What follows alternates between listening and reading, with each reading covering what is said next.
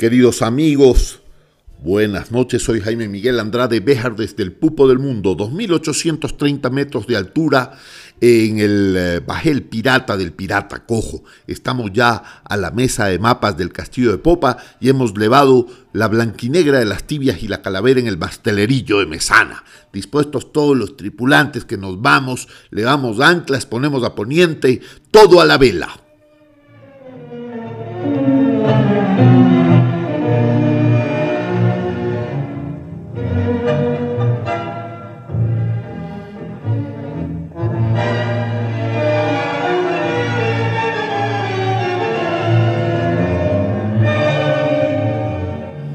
Esta partecita de este tango maravilloso es eh, eh, una partecita de Garúa.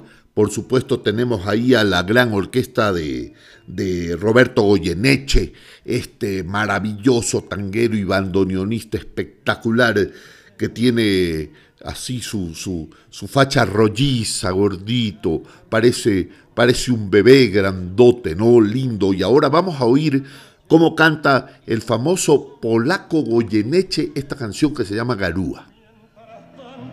La garúa se acentúa con sus en mi corazón. Y en esa noche tan fría y tan mía, pensando siempre lo mismo, mi abismo. Y por más que quiero odiarla, desecharla y olvidarla, la recuerdo más.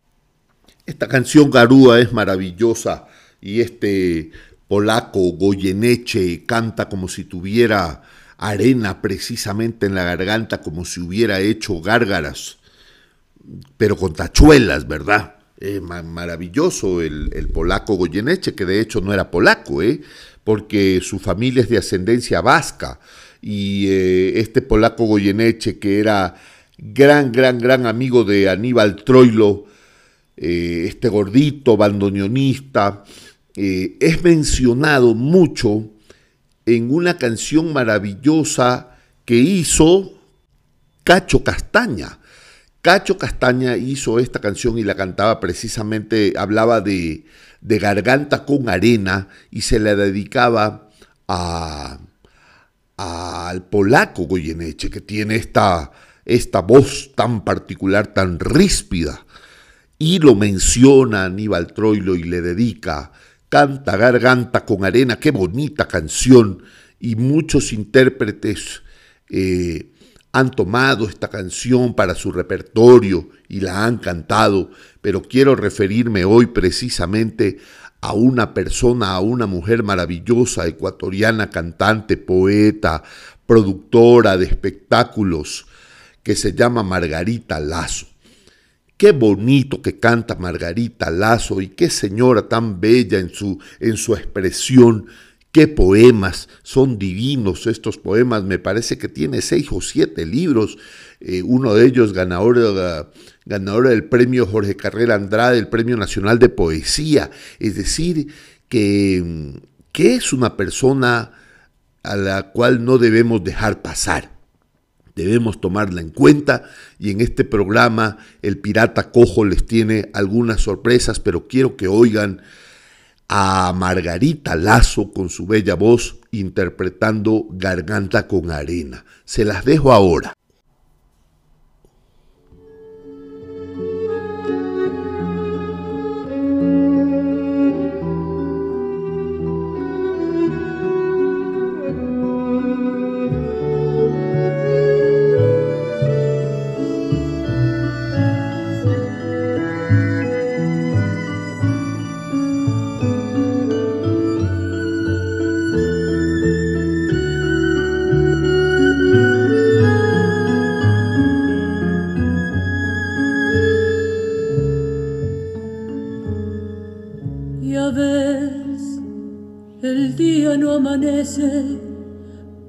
Polaco Goyeneche, cántame un tango más.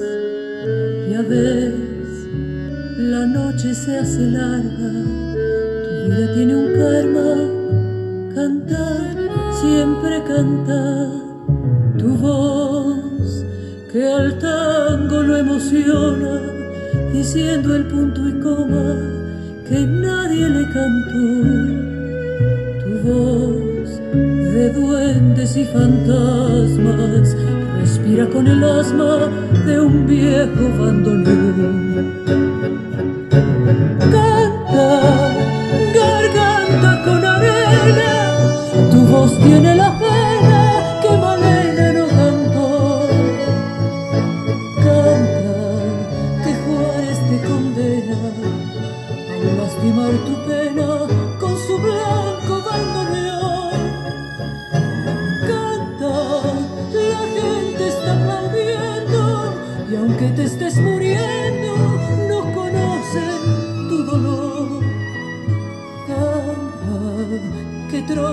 cielo, debajo de tu almohada, un verso que dejó.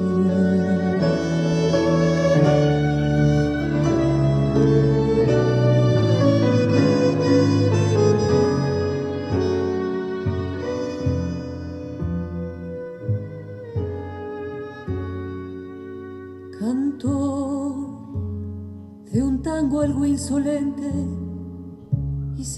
a la gente le duela tu dolor. Cantó de un tango equilibrista, más que cantor artista, con vicios de cantor. Y a veces, a mí y a Buenos Aires, nos falta siempre el aire cuando no está tu voz.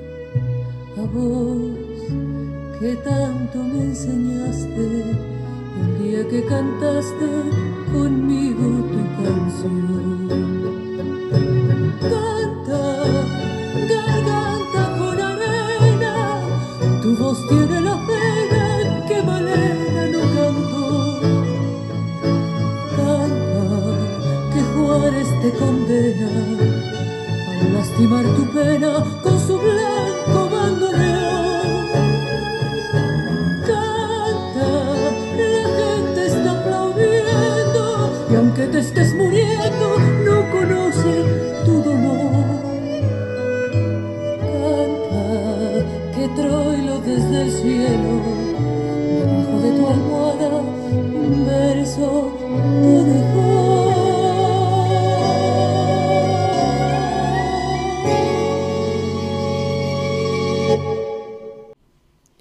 Se pasó Margarita Lazo definitivamente con esta versión de garganta con arena, qué bello que canta esta señora, es maravilloso. Ya saben, si les está gustando el programa, recomiéndennos con sus amigos y si no les está gustando, recomiéndennos con sus enemigos. Recuerden que el programa es en vivo y en riguroso directo, de modo que todos los errores serán pocos y les prometemos más.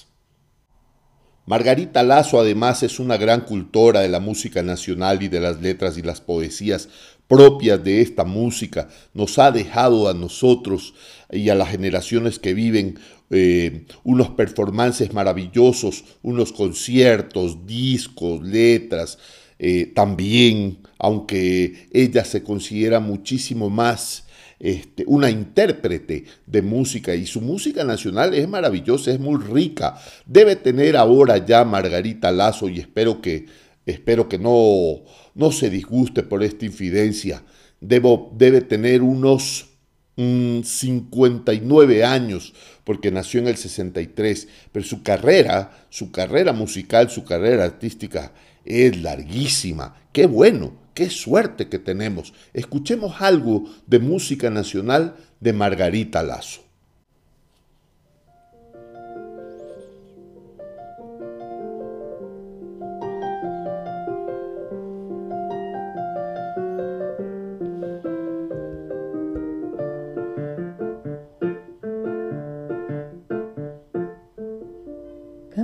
Carapungo voy, indio de llano grande soy, la florinata soy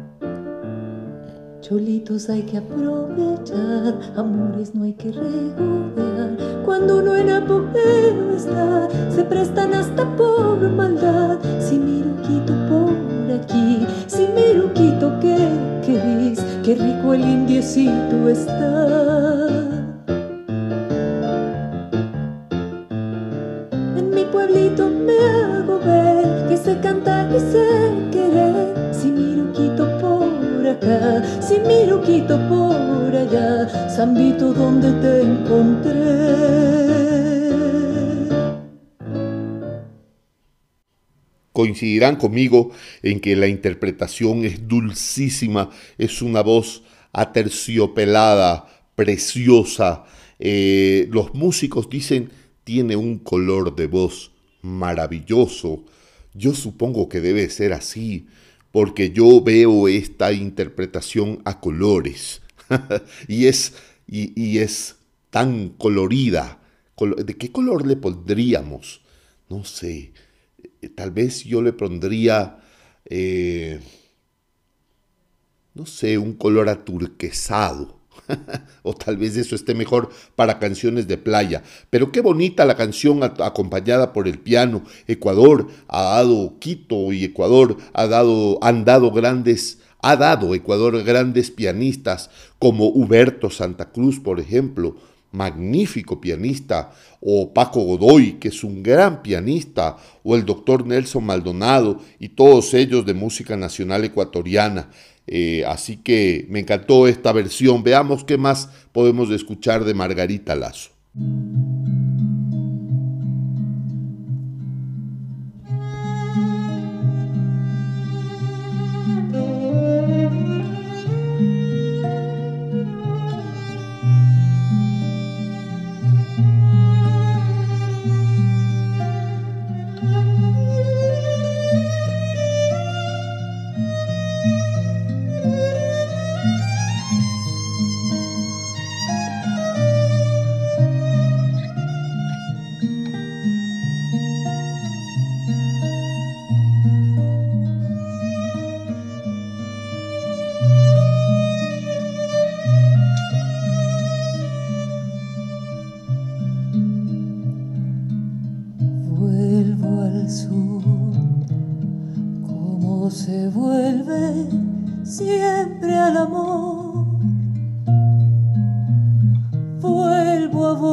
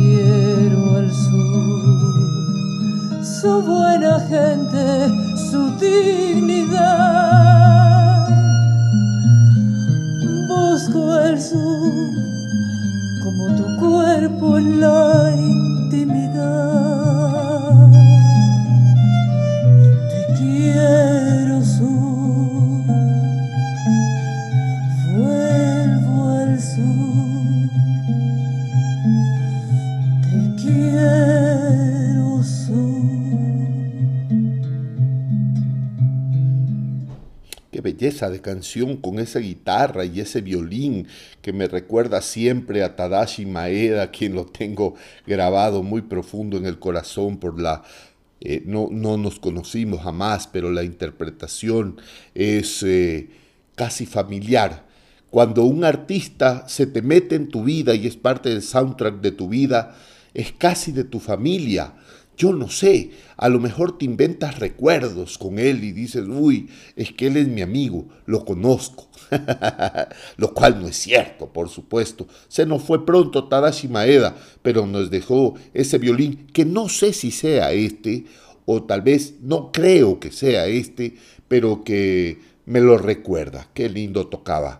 Bueno, muchachos, soy yo, Jaime Miguel Andrade Béjar, el pirata cojo de confianza desde el castillo de popa del Bajel Pirata. Les tengo ahora, yo les dije, les tengo una sorpresa, así que ahora mismo les voy a dejar con esta entrevista a la señora Margarita Lazo con su voz maravillosa para que nos cuente un poco de sí mismo, de la música, de sus letras, de sus pensamientos y estoy segurísimo que lo van a disfrutar.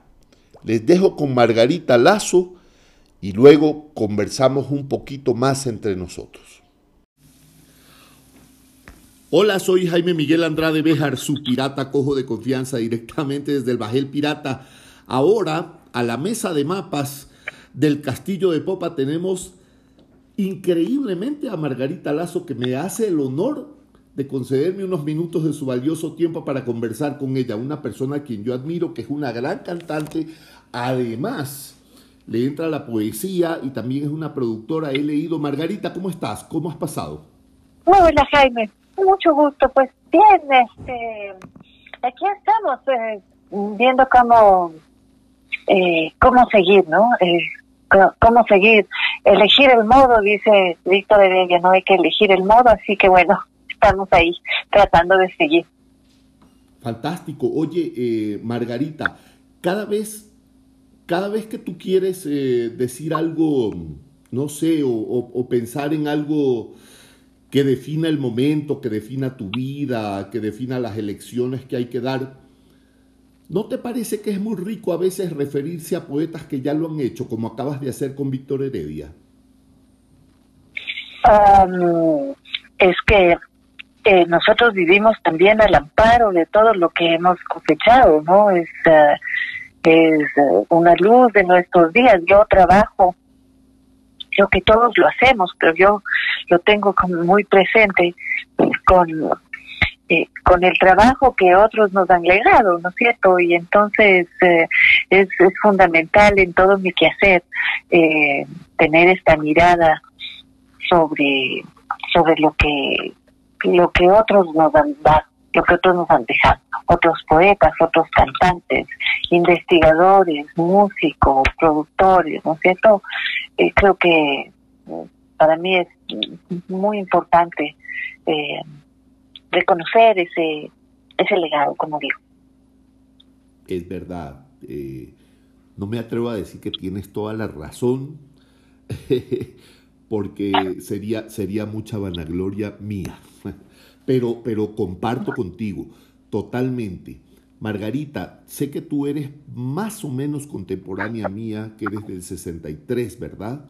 del 63, de estos años, sí. Ajá, del 63, que me parece que haber nacido en el 63 es haber agarrado una, una ola maravillosa. Yo me acuerdo en Quito, en los años 80, por ejemplo, la época de las peñas, de los bares, de tanta influencia de canciones argentinas, chilenas, cubanas inclusive, venezolanas, cosas, cosas bellísimas, ¿no?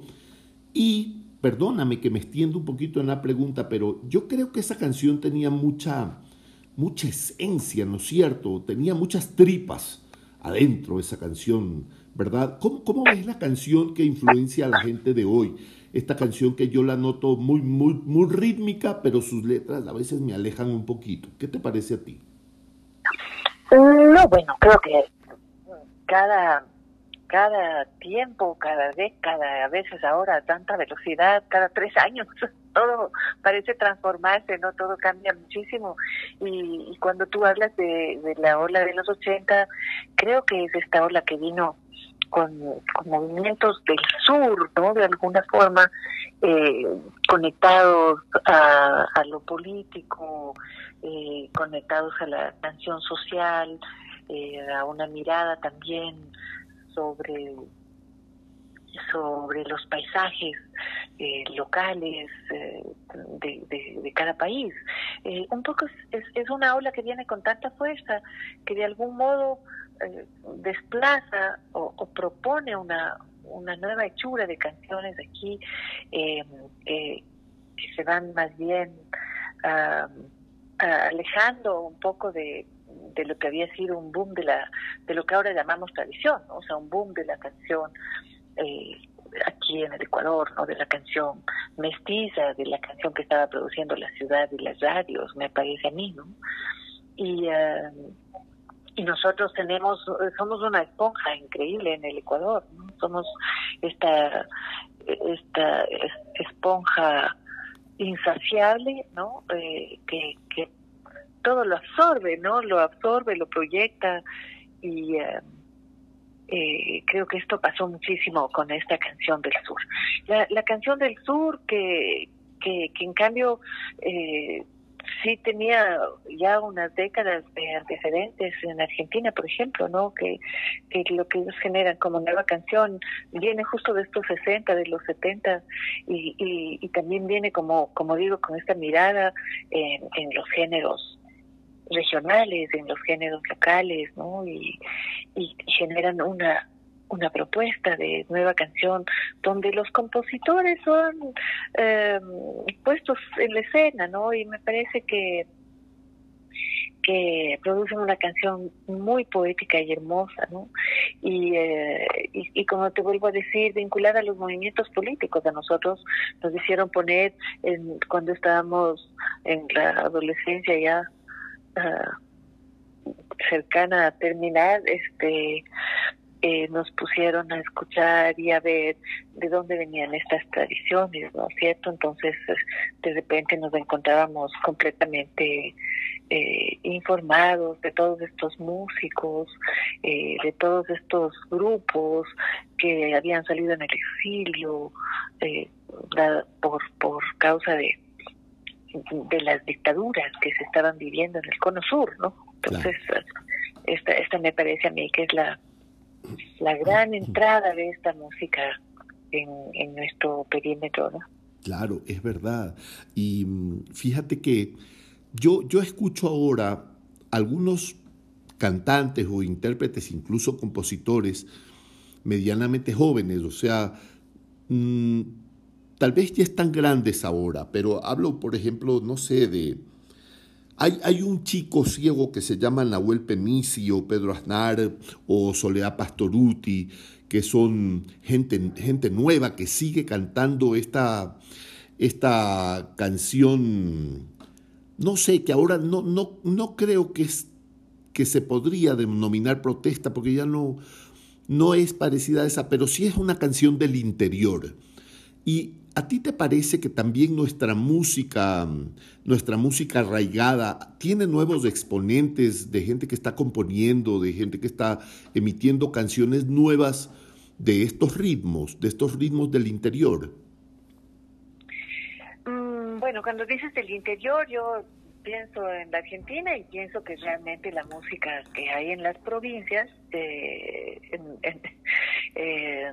la, música que hay en estas ciudades mm, del campo, ¿no es cierto? Es, es una música siempre todavía muy, muy vinculada al folclore. Nosotros estuvimos en el Festival de Cosquín, o sea, lo que nosotros reconocemos como folclore, digamos, ¿no? Nosotros estuvimos en el Festival de Cosquín hace, hace unos 10 años, tal vez un poco más. Bueno, y, y es, es completamente otra la realidad de la, de la música de la ciudad y la música mm, como tú llamas del interior. Aquí en el país tal vez pasa un poco eso, pero eh, lo que tenemos es que toda la música está también tan segmentada, ¿no? Eh, no siempre se encuentran unas músicas con otras, ¿no? Eh, unos músicos con otros. Cuando tú estás hablando de Nahuel Pesini y también al mismo tiempo de Pedro Aznar, estás hablando de, generaciones muy distintas eh, en edad y sin embargo tal vez están cerca en una estética, ¿no es cierto? En una, en una, en una búsqueda estética que tiene un campo muy grande en Argentina, ¿no? Eh, lo de Soledad Pastoruti también, o sea, es, eh, Soledad es una artista eh, extraordinaria que, ha partido de toda esta, de, de toda esta cantidad de canciones grandiosas, ¿no? Que, que tiene esta línea, lo que antes llamábamos nueva canción y que ahora simplemente sigue siendo parte de la producción contemporánea, ¿no?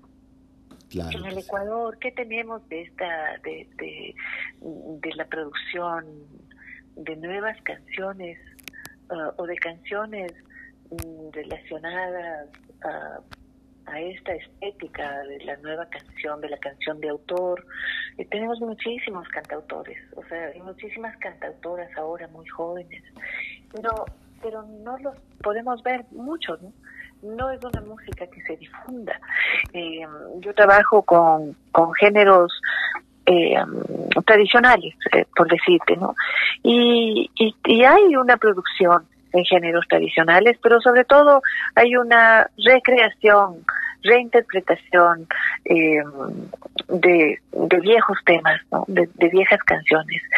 Hay producción para para ciertas zonas, como digo yo, de, música más bailable, eh, de música que, que se pone en escena eh, coreográficamente. Eh, esto, esto hay, hay un crecimiento enorme de la cumbia de las propuestas de cumbia. todos hacemos parte de un, de un gran nexo de cumbia, se hace cumbia en la Argentina, se hace cumbia en México y, y es eh, y, por supuesto que también se hace cumbia aquí en el Ecuador con, con mucho sabor. O sea, hay, hay una producción muy diversa, a veces un poco dispersa, ¿no es cierto? Y dentro de eso hay que elegir un repertorio. Claro.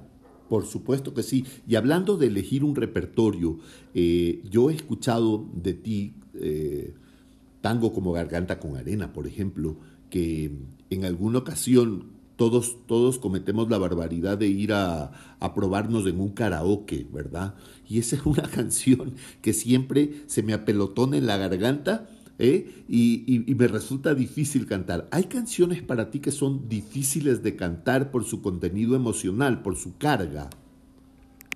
Sobre todo, bueno, si están vinculadas a eh, a una carga emocional personal, porque uno lo que hace con las canciones es, es eh, adueñarse de ellas o son las canciones que se adueñan de ti. Hay canciones que una quisiera hacer y que tienen distintos niveles de exigencia, o sea, tienen exigencia técnica y luego hay otra que puede tener esta exigencia afectiva. A mí me pasa con algunas canciones, no en el momento de cantarlas, sino cuando estoy presentándolas o trato de contar, explicar cómo han sido, qué es lo que ha pasado porque quiero cantar una canción. ¿Y qué hace un profesional tan, tan potente como tú para subir al escenario y no quebrarse? ¿En qué piensas? ¿Qué ejercicio haces? No, no, yo sí me quiebro nomás. este, bueno, a veces, eh, claro, a veces tengo que hacer unas pausas, eh, tengo que, que respirar, que detenerme un poco. Bueno, esto es... Eh, eh, es a veces parte de esta intensidad del escenario, ¿no? Pues también una una busca este momento donde eh, donde vibrar, ¿no es cierto? Una busca este momento que que nos ah, que nos conmueve, ese es el momento que uno está buscando, ¿no es cierto? El temblor del corazón colectivo, ¿no es cierto? Suelo hablar de la voz, del, eh, del encuentro, eh, y bueno, nos encontramos con, con ese temblor. Claro que sí. Uno, uno a veces eh, eh, disfruta así de, de, apuñalarse, de sufrir, como, como decía Sabina, de llorar como peluquera de provincia, ¿no? Yo soy así. No, no, no me gustan las imágenes, esta imagen de, de Sabina, tendría que hablar de los peluqueros de provincia. Sí. Oye, y hablando de esto, eh, mi esposa no me perdonaría si no te hago esta pregunta. Me, me, dijo, pregúntale como mujer cómo fue abrirse camino eh, en el negocio del espectáculo o en la producción del espectáculo, en el arte, en, todo esto. ¿Cómo fue como mujer? ¿Fue diferente? ¿Fue mejor? ¿Fue duro? ¿Cómo fue? No, yo siempre pienso que es, es eh, eh, todos los caminos son duros, pero sí creo que es un poquito más duro para las mujeres. A veces ni, una, ni siquiera se da cuenta de, eh, de la diferencia que, que puede hacer hasta que empieza a tener una conciencia ya muy dolorosa de por qué razón ciertas uh, ciertas relaciones no fluyen, uh, ciertas gestiones uh, no no encuentran resultados y, y muchas veces es es eh, eh, darse cuenta que el interlocutor no no te no te está considerando no alcanza a verte en realidad. Está frente a ti, pero es como que hay una barrera ahí cultural, una formación que no le permite verte. Y a veces uno ve esto con una enorme impotencia. ¿Por qué está pasando esto? ¿Por qué me estás poniendo esta demanda, este este obstáculo, no es cierto? Y, y pienso que es eso, es, una suerte de, de incapacidad de ver a la otra persona, que en este caso es una mujer, ¿no es cierto? Entonces yo estoy, soy la productora máxima de un evento donde yo voy a cantar unas pocas canciones, pero en realidad eh, los músicos que están en escena son otros, ¿no es cierto? Otros solistas. Yo soy la productora, sé cómo va, tiene que funcionar la luz, eh, sé quién tiene que mandar el video, sé quién tiene que abrir la cortina y en el, en el momento que, que estoy eh, atrás de las cortinas, estoy viendo esto y es el momento de abrir la cortina. Y le digo al señor encargado de la cortina, tiene que abrir la cortina, abre la cortina. Ahorita tiene que abrir la cortina. Y van pasando los segundos, que se hacen larguísimos, y, um, y él no, no me puede escuchar a mí. Y tiene que haber cualquier otra persona, otro de los músicos, uh, uno de los compañeros, tiene que ser un chico, el, uh -huh. el último de los que mueve los muebles del escenario, el que le diga, sí, sí, tiene que abrir la cortina, ¿no? O sea, claro. créanlo esta persona, ¿no? Es, eh, me, me, ha pasado muchísimo, eh, me ha pasado muchísimo en, en escenarios pequeños, en escenarios grandes, eh, de la gente que está alrededor o de los que comandan esto, ¿no? O sea, como ya está aquí, bueno, espere nomás para el último. No, no, ya hemos quedado, hemos convenido, tenemos un contrato. Bueno, una vez es, comprende, ¿no? Es saber cómo seguimos eh, tratando de que los daños sean eh, leves claro. o, o no tan graves, ¿no es cierto? Es tratar de seguir, a pesar de eso, buscar unas técnicas, como decir, a ver, eh, pedirle al director musical que sea el que haga los pedidos, donde eh, donde no... Uh, increíble, o sea, buscarse un interlocutor, increíble. Tal cual, tal cual, tal cual. O sea, que es una, es, en, en, cierta forma un interlocutor, o sea, a veces un traductor, ¿no? porque es como hay una interferencia, hay, no, hay una interferencia. Creo que, que, que socialmente tenemos estas inquietudes. También son inquietudes que están ahora eh, ondulando, o sea, están aquí estas inquietudes, ¿no? Es, es, son, son, eh, están influyendo en nuestra forma de ver, de, de pensar la situación y creo que esto sí va, va a cambiar un poco. Sí, yo también creo que va a cambiar.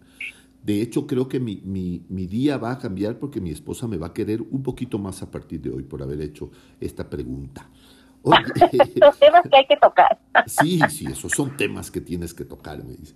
Eh, quería preguntarte algo también con respecto a, a tu a tu parte de, de, de, de, poesía y de escribir y esto. ¿Tú tienes rituales para escribir? ¿Tienes horarios? ¿Te pones un horario o, o no? No, no, sabes que a veces estoy escribiendo mucho y otras veces está agotada la escritura y es a veces porque no logro terminar algo, porque no lo logro concretar, no me queda claro qué es lo que está pasando, entonces tengo que, que hacer realmente un esfuerzo de disciplina de decir, a ver, esto tendría que cerrar. Tengo siempre muchas cosas sin cerrar, muchos muchos trabajos escritos, textos eh, sin cerrar, eh, y, y, y no solamente seguramente no solamente pasa en la, en la escritura, ¿no? O sea, siempre hay, hay, unos momentos en que siento una seguridad enorme de todo lo que estoy haciendo, de lo que quiero proponer o de lo que quiero decir, y otras veces que realmente no, no está muy claro, no me parece, eh, tal vez mejor después, tal vez ahí viene la dispersión y entonces me dedico a hacer otras cosas de las que disfruto eh, y que no y que no me permiten eh, concretar, o sea, la dispersión es tremenda, ¿no? En ese sentido, creo que eh, que sí es un deber terminar lo, lo que uno está haciendo, ¿no? Y que no no siempre no siempre he podido hacerlo expeditamente, ¿no? Entonces, la verdad es que que, que me falta un ritual. Y al rato de escribir ya es, es otra cosa, no no puedo tener, eh, no puedo estar escuchando tangos mientras estoy escribiendo, ¿no es cierto? Eh, no puedo escuchar ah, eh, palabras mientras estoy trabajando con palabras. De acuerdo, está bien. Sabes que hace, hace unos pocos días eh, yo le llamaba a, un, a una persona, considero yo y lo consideran muchos, un gran escritor que es Carlos Béjar Portilla, eh, que es muy cercano a mí, y le preguntaba, ¿qué haces con el síndrome de la página en blanco? Y él me decía, no, no, no, eso no existe, me decía, la página siempre está en blanco. Lo que pasa es que a veces tu mente está en blanco porque no la has llenado de cosas nuevas. Tienes que ir a ver cosas nuevas, pero libros que no has leído, escuchar música que no has oído, ir a ver películas que no has visto, cosas así, y llenar tu cabeza de otras cosas para que puedas describir. ¿Qué opinas? Tal cual, tal cual. O sea, por supuesto, eh, es, al momento de la lectura que uno está subrayando todo, que, que empiezas a generar apuntes, ¿no es cierto? Pequeñas palabras, pequeños apuntes, ¿no? Y también es, es, es, es ante las historias que vemos, eh, no, no solamente la producción artística, ¿no? Mm, creo que no solamente de libros, de de pinturas, que para mí esto es algo que, que, que que encuentro fascinante, ¿no es cierto? Eh, no solamente de obras artísticas, sino también de estas cosas que, que ocurren cuando una sale a ver este paisaje. Eh, yo lo, sentí con mucha fuerza después del encierro. Yo soy una persona muy encerrada y entonces después del encierro las salidas resultaban pero una cuesta arriba y es también como todo lo que se encuentra ahí tan desmadejado, tan desnudo, eh, a veces tan amenazante, ¿no? Y eso me parece a mí que, eh, que también mm, es un disparador uh, de, de inquietudes y de necesidades frente a la escritura, ¿no? Genial. Oye, eh, hablando hablando de, esto de salir, de, salir al, mundo y, tomarse una copita de vino y estas cosas, en alguna ocasión tuvimos un encuentro que fue tan fugaz que estoy seguro que tú no, no tienes por qué recordarlo, y un amigo en común que se llama Antonio Silio nos presentó en un bar que ya cerró en el sector de la floresta, creo que era en el Malza, en, a ver, en el, en el Pobre Diablo. Y estábamos ahí y yo me preguntaba, para los artistas es lo mismo la farándula que para los, para los comunes mortales que salimos a botar el mundo por la ventana y disfrutar una noche loca ahí escuchando tocar mientras que tú estás esperando un ratito a que te toque tocar y luego salir a compartir con el resto de la tripulación. ¿Cómo es la cosa?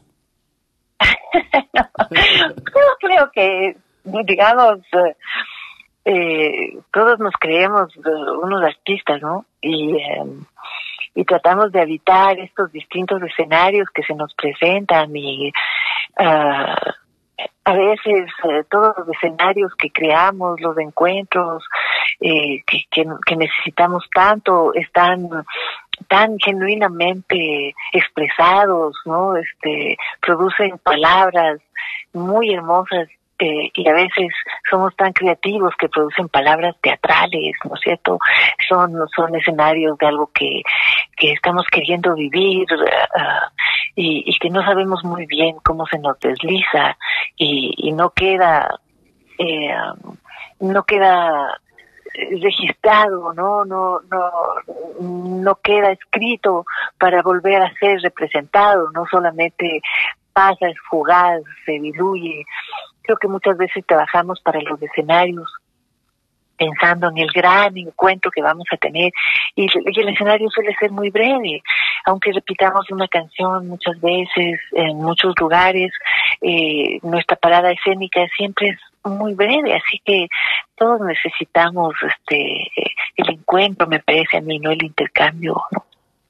Claro, es verdad. Oye, ¿tú recuerdas eh, alguna, alguna jarana especialmente gloriosa cuando has compartido escenarios después de la... ¿Cómo, ¿Cómo le dicen los chicos ahora cuando luego de la fiesta tienes otra fiesta? El after, dicen estos muchachos. el, after. Tienes un after. Eh, antes era esto muy... Uh, eh, muy frecuente. Cuando tú, tú hablas de las peñas, yo pienso que, que las peñas lo que tenían era esa cualidad de lo interminable, ¿no es cierto? Es decir, cantaban unos y luego seguían otros y todos tenían más canciones y seguía, el repertorio era infinito eh, y las peñas también. Y de algún modo, tal vez geográficamente estábamos más cerca, la ciudad era menos complicada. Eventualmente teníamos una canción, yo vivía eh, en la floresta, como yo suelo decir, eh, esa es la mitad del mundo en realidad, ¿no? o sea, queda en, queda en el corazón de Quito, ¿no? Queda con relación al norte y al sur, con relación al este y al oeste, o sea, la, floresta era un lugar así muy cercano, entonces eh, muchas veces eh, eh, seguíamos ah, cantando eh, seguíamos cantando, ¿no? Nos, nos expendíamos un poco. Eso sí ha cambiado, porque ahora vivimos lejos, es complicado, eh, ya no hacemos estas cosas tan riesgosas, Hay, es como excepcional esto de, de quedarse eh, en, en modo peña, ¿no? Como digo yo. Es verdad, como que la metrópoli va ahogando a este a, este sentimiento así de, ciudad chiquita, a estas, a, estas fiestitas. ¿Alguna vez te sentaste con, no sé, con Mercedes Sosa, con Inti y con esa gente a, echar canciones? No, no, no, no, con Mercedes Sosa no, con Inti tampoco. Yo, digamos, este, Mercedes Sosa hizo aquí una actuación de, sus últimas actuaciones y yo no podía coincidir con ella, ¿no? Eh, yo la seguí siempre, pero siempre la seguí de lejos. Lo que sí ha pasado es que a mí me parecía que, que ella me iba a ver entre el público. ella me iba a distinguir, ¿no? Que ella me iba a, a, a, decir, sube, sube. Yo me veía caminando sobre las sillas, ¿no? Esto es una imagen que, que a veces eh, regresa porque mi sensación era esta, era como si ella me fuera a escuchar o algo así, me fuera a decir, oye, aquí está tu puestito, ¿no? Y em, eh, me impresionaba mucho porque esto pasaba en el Coliseo Julio César Hidalgo y alguna vez cuando, cuando, cuando ya se habilitó el otro coliseo, digamos, ya el camino fue así lentito, lentito, pero ahí estuvimos también en un gran coliseo eh, cantando y, con la gente también cantando, ¿no? Que era tal vez eso que tanto nos conmovía y nos hacía temblar también de, la voz de, Mercedes, ¿no? Claro, es verdad. Y, y cambiando un poquito de tema, porque ya me quedan a duras penas unos minutos. Eh, yo me acuerdo que en mi época eh, reunías las colaciones, la mesada del colegio, ¿no? Y creo que te demorabas un mes en ir a comprar un disco. Era carísimo y, era, y, compré, y lo adorabas y ese disco lo hacías hueco de tanto oírlo. Y ahora eh, entras al internet y pones la canción que tú quieras, buscas al artista, lo escuchas. ¿Cómo es eso para el artista? No, bueno, no sé si encuentras la canción que tú quieras tanto, porque hay tanta, finalmente se impone tanto, eh, eh, se impone tanta música siempre, siempre ha pasado eso también, ¿no? Que tú te conviertes en un consumidor de una música que, que no has elegido, ¿no?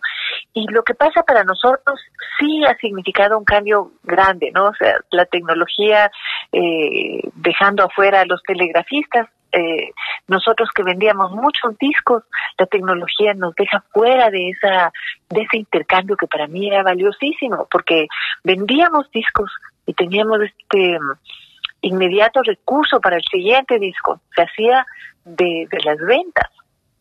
Eh, tú hacías una inversión y, y, la podías recuperar. O sea, digamos que nosotros fuimos afortunados en ese sentido. Eh, había mucha piratería, eh, pero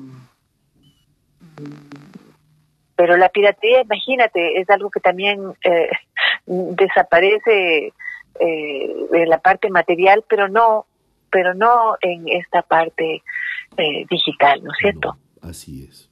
Entonces, eh, tú tienes ahora la música, subida a las plataformas digitales, pero eso no no te no tiene este intercambio del objeto en el que nosotros invertíamos tanto. A mí me encantaba el pequeño cancionero, trabajar en el diseño de nuestras propuestas de los discos, era algo eh, chéverísimo, ¿no? Entonces, eh, digamos que ahora estamos trabajando eh, en algo así también, pero todo más lentamente y para que dure mucho menos, ¿no?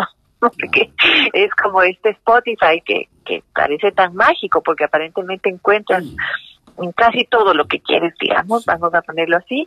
Eh, en el Spotify sé que entran al día 20 mil canciones, o hay unas figuras de este tamaño, ¿te imaginas? Entran 20 mil canciones del mundo. Entonces, eh, si nos queremos ver en la Vía Láctea del tamaño que somos, pues ahí estamos, así más o menos nos vemos en las plataformas digitales. Sí, es verdad.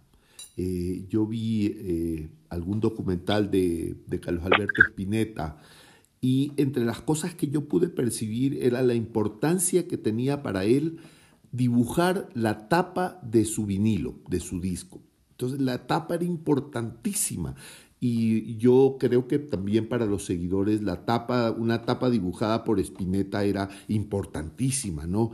Y ya no, se acabó, ya no hay más eso. Ya no, hay que, de todas maneras, lo que no podemos decir es que no hay imagen asociada a la música, es decir, era al revés. Ahora lo que tiene que haber es muchísimas más imágenes asociadas a la música, o sea, la música en la quietud gráfica no no existe, digamos, me parece a mí que, que es imprescindible eh, hacer videos, que, que tenga movimiento las fotos, o sea, todo es, eh, es, es parte de, de esta voracidad, ¿no? Con, con la que eh, accedemos al mundo, al mundo de ahora, ¿no? A este mundo de consumo digital también. Y bueno, mm, nosotros a veces correteamos atrás de la tecnología y otras veces, bueno, la vemos así como una cometa, ¿no? Alejarse un poco. Eh, y a veces creo que sí logramos también disfrutar de, de lo que es, eh, tener eh, ciertos accesos, de, de, lo que es eh, también este otro mundo creativo que, que te permiten los teléfonos, las aplicaciones, en fin, ¿no? Es verdad. Eh, bueno, yo prefiero, yo, yo soy un, un lector vicioso y voraz, entonces me gusta a mí ponerles bigotes a mis, a mis protagonistas y, y, saber, y saber qué piensan y a qué huelen. Entonces los videos musicales a veces me alejan porque me dan pensando. Me gusta más escuchar que, que ver los videos que ver videos. Sí, también, o sea, también veo los... Y yo creo que esa podría ser una virtud del Spotify que te presenta la música y te deja soñar, te deja imaginar lo que quieras con esa música. Está, está creciendo esta otra parte que te cuento, ¿no? Es decir, ya puedes subir al Spotify ciertas canciones, digamos, ya puedes subir con, ah, con video, con ¿no? video, ya, bueno. Y con, con fotos, con cosas, es decir, eh, no estás hablando con la experticia, ¿no? Pero, pero esto, esto sé que, que también está pasando. O sea, tienes que tener una parte mm, gráfica, visual, visual, ¿no es cierto? Tienes que tener. Bueno, pero está bien también. Sí, sí, creo yo. Creo que, bueno, es, es, también es este, esta es la parte del mundo que nos ha tocado también. O sea, nos tocó la música del Cono Sur, que disfrutamos tanto. Para mí, eso que, que, que hablamos en, en, al comienzo, también está vinculado con esta búsqueda, por ejemplo, de, de, de enormes figuras, figuras que quisimos entrañablemente, como la, la figura de Violeta Paga, ¿no es cierto? Eh, como la figura de Víctor Jara, eh, siempre buscando, yo buscaba las escritoras, las compositoras, eh, que tienen unas figuras que, que fueron siendo eh, parte de un escudo para nosotros, ¿no? Que, que, hablando de videos, y fíjate qué coincidencia, hablando de videos, ¿qué te parece a ti? ¿Has visto un video de Joan Manuel Serrat cantando el cigarrito en una barbería? El cigarrito de ¿has? Es maravilloso, me encanta. Eh, que ahorita se me cruzan las... Eh, las imágenes pienso en la Marta Gómez cantando un cigarrito por afuera de una puerta. El cigarrito fue esta canción que yo llevé a una primera actuación en, en un teatro, en el teatro universitario. Eh, yo había aprendido esta canción. Yo nunca toqué mucho la guitarra, pero sobre todo porque poco a poco me fui vinculando a músicos que tocaban chéverísimo. Entonces, eh, ay, por favor, eh, me ganó el, el gusto de, que de que toquen ellos, ¿no? Y, y, pedí algo que, que creo que los cantantes los músicos no deben perder, o sea, las cantantes sobre todo, ¿no? Que es como esta independencia y poder tener un instrumento que les acompañe. Pero yo tocaba el, el cigarrito y tiene esta, una de las coplas más dulces, más tiernas, ¿no? Que, que hay, que es esta, es, es, puedo ver, tengo la imagen de este Víctor Jara, pero tengo esta imagen de este ser que, que está fumando solitario, ¿no? Y, y también tengo esta imagen de, uh, de esta soledad ya extendida, cuando amanezco con frío, prendo un cigarro de avara y me caliento la cara con el cigarro encendido. Es, uh, esto es algo de, de, de una ternura inmensa, ¿no? me, siempre me volví a conmover. Eh, Oye, y, yo en uno de mis podcasts eh, hace algún tiempo preguntaba y decía, por Dios, si alguien sabe qué es un cigarro de avara, que me lo diga. ¿Tú sabes qué es un cigarro de avara? Tiene que ver con la medida, ¿no? Estás armando un cigarrito, creo, pero pero puede venir alguien más técnico que yo a explicar Hasta ahora nadie me lo ha dicho. Cuánto te agradezco, Margarita Lazo. Ha sido delicioso para mí conversar contigo. Gracias, muchas gracias, Jaime. Eres una gran artista, me encanta lo que tú haces. He leído tu poesía y me parece realmente seductora. Está muy rico. Te agradezco muchísimo estos minutos que me has dado. Muchas gracias. Yo también te agradezco a ti, Jaime. Te doy un abrazo enorme. Un abrazo grande también. Nos estamos viendo. Este fue su pirata cojo de confianza. Chao.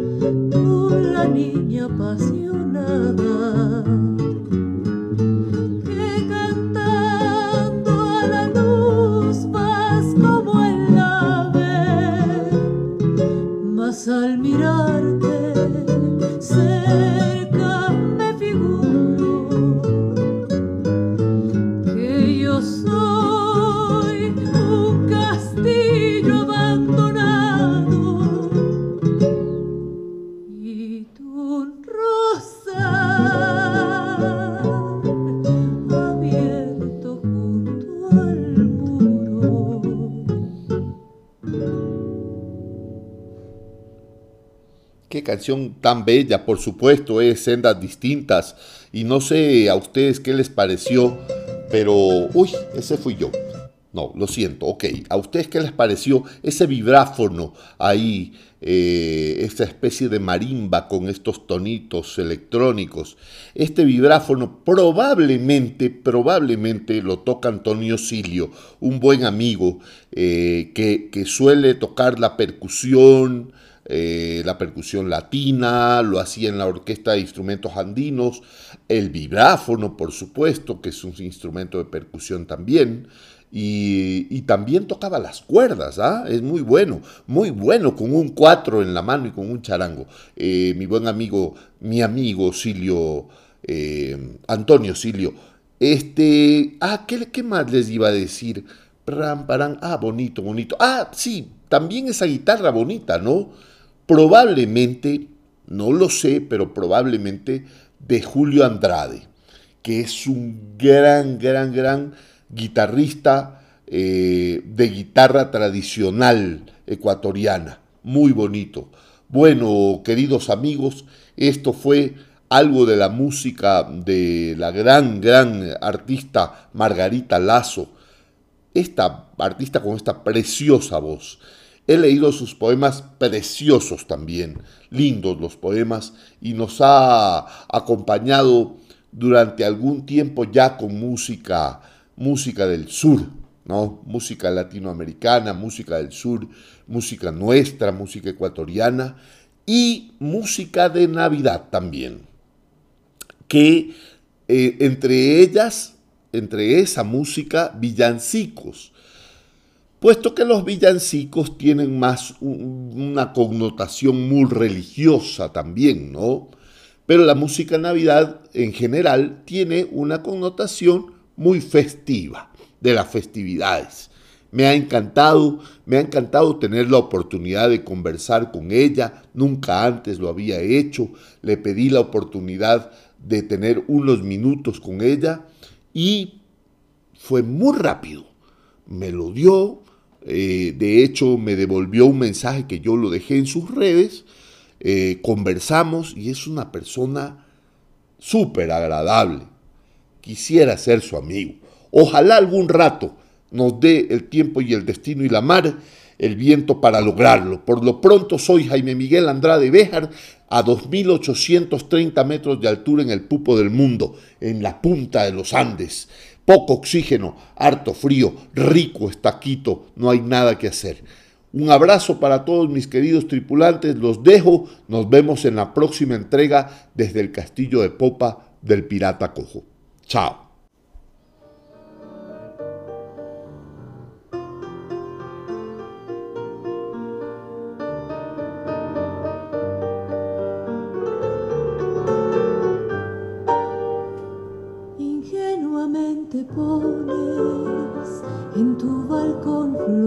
through.